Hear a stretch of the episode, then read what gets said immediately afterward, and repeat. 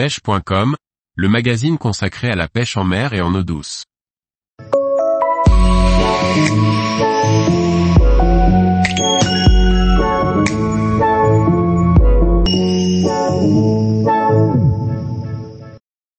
Les matériaux utilisés dans le matériel de pêche, les cannes. Par Morgane Calu. Les cannes à pêche sont des outils très techniques. Elles doivent posséder des propriétés bien particulières pour être efficaces et répondre aux exigences des pêcheurs. Découvrons les matériaux qui sont utilisés pour la fabrication des cannes à pêche. La canne à pêche doit posséder de nombreuses caractéristiques pour satisfaire les pêcheurs. Elles doivent être souples, résistantes, sensibles, et capables de lancer loin tout en étant légères et confortables et de combattre un poisson. Pour cela, elles doivent être constituées d'un matériau très résistant à l'attraction. Voici les matériaux qui permettent de répondre à ce cahier des charges bien précis. Le bambou est un bois originaire d'Asie. Si on peut utiliser la tige du bambou directement, les premières cannes à pêche manufacturées étaient en bambou refondu. C'est-à-dire en assemblage de plusieurs ensembles de tiges pour former le corps de la canne.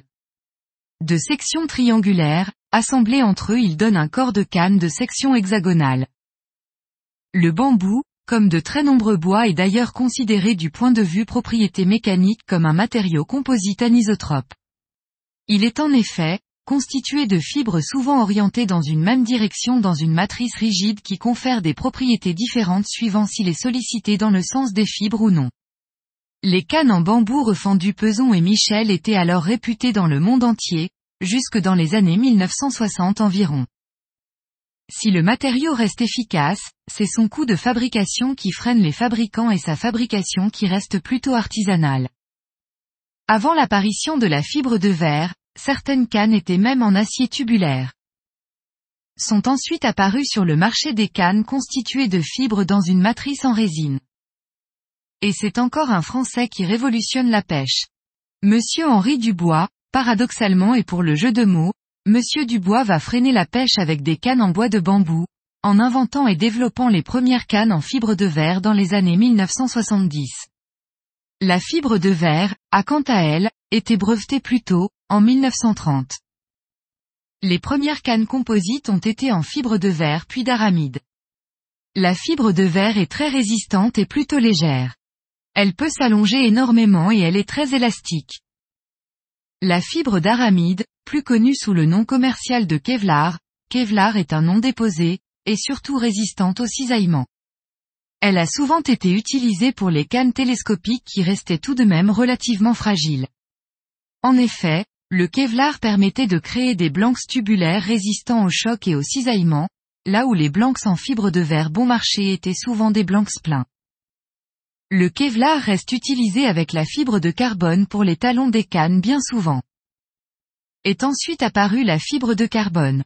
Cette fibre noire est très résistante et légère. Son coût très élevé de production l'a réservé d'abord aux cannes très haut de gamme. Les coûts ont ensuite baissé, via les progrès de l'industrie, et les cannes en fibre de carbone se sont largement démocratisées. La matrice en résine est souvent constituée d'époxy ou de résine polyuréthane. Certaines marques se démarquent en proposant des cannes avec une partie en fibre de bord ou même en fibre de carotte. Les poignées des cannes ont aussi eu plusieurs matériaux. Le liège reste toujours d'actualité grâce au confort qu'il procure. Les mousses Eva en polyère sont aussi très utilisées pour leur légèreté ou encore le look qu'elles confèrent aux cannes à pêche. Certaines cannes possèdent aussi des pommeaux en bois qui donnent un aspect raffiné et esthétique. Les anneaux des cannes sont dans la majorité des cas sont en acier. Ils peuvent aussi être en titane. Certaines marques, comme Daiwa, proposent des anneaux en fibre de carbone. Ils sont dans tous les cas légers et résistants. Ils doivent faire corps avec le corps de la canne, le blanc. Le passage du fil est aujourd'hui principalement en céramique qui résiste très bien à l'abrasion et à l'usage de lignes de type tresse.